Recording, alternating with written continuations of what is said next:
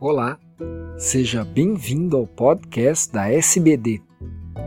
Eu sou Fernando Valente, professor da Faculdade de Medicina do ABC e editor do podcast. Esses programas contam com a participação de grandes diabetologistas brasileiros. Nessa edição, será discutida a dieta de muito baixo teor de carboidrato para controle do diabetes tipo 1.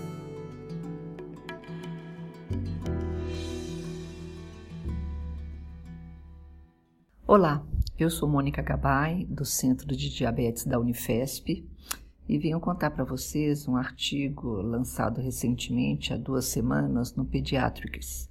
Um artigo que está causando bastante polêmica, porque justamente fala sobre o uso da dieta low carb em crianças. Uh, o grupo que realizou esse estudo é um grupo bom de Boston e ele, na verdade, fez uma pesquisa online com o grupo do Facebook denominado Type 1 Grit, que são grupos de pessoas que seguem aquele livro do Dr. Bernstein, Dr. Bernstein Diabetes Solution.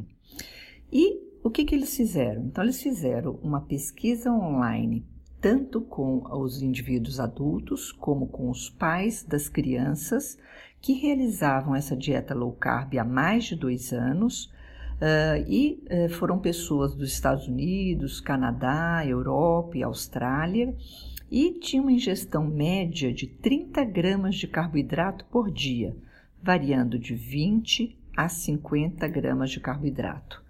Os autores até comentam que é sabido que a dieta low carb é, sempre é um fator preocupante pelo risco de cetoacidose, hipoglicemia, dislipidemia, a própria deficiência nutricional e prejuízo no crescimento de crianças.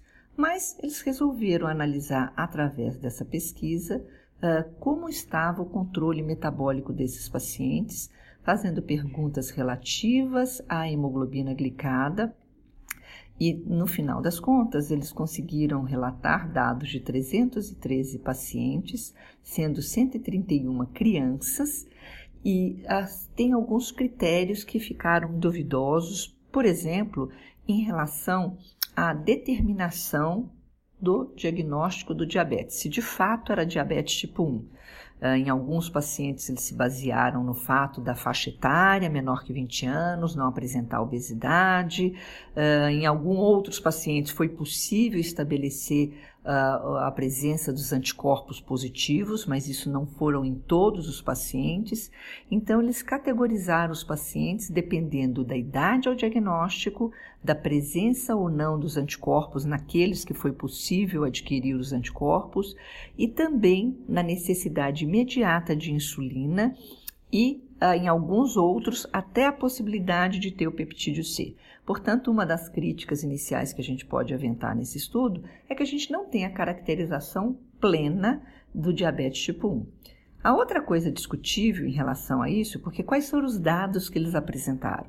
Que esses pacientes, depois desses dois anos com uma dieta de low carb, conseguiram uma queda de hemoglobina glicada em torno de 1,4 é, e mostraram que até em 115 pacientes que também utilizavam monitorização contínua de glicemia, a média dessas glicemias era em torno de 104, mais ou menos 16 é, miligramas né, de desvio padrão, tá? É, perdão, com um desvio padrão de 28.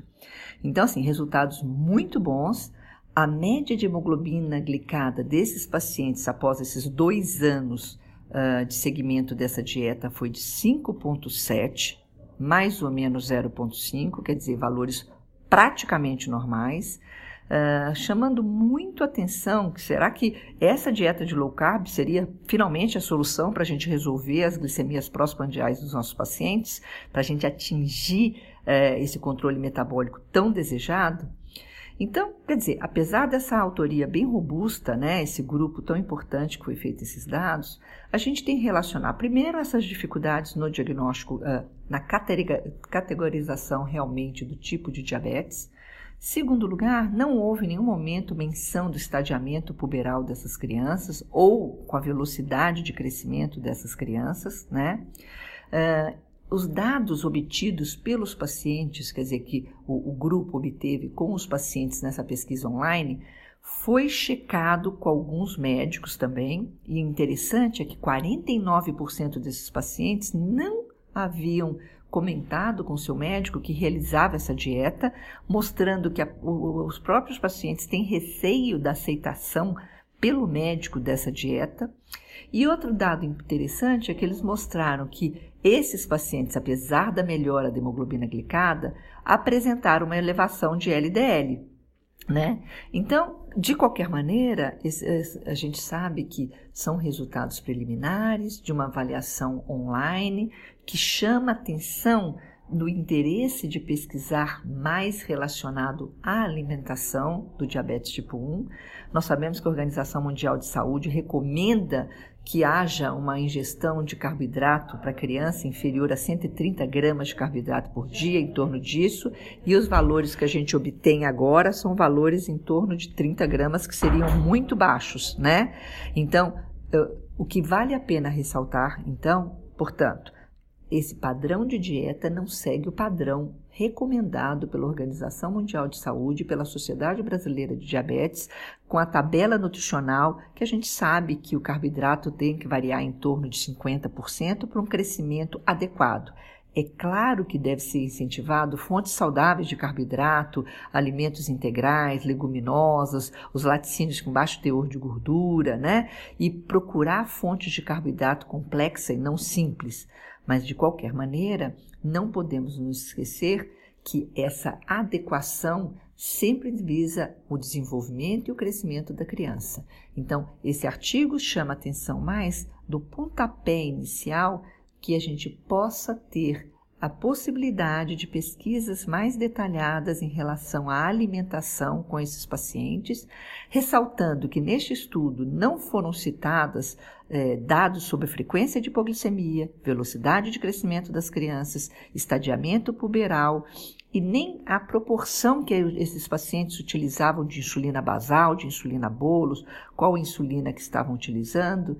Então, é, para levantar a, a, o interesse em que a gente possa pensar duas vezes ao ler um artigo numa revista tão importante e a partir daí achar que nós podemos prescrever para crianças uma dieta de tão baixa caloria, de perdão, tão baixo nível de carboidrato.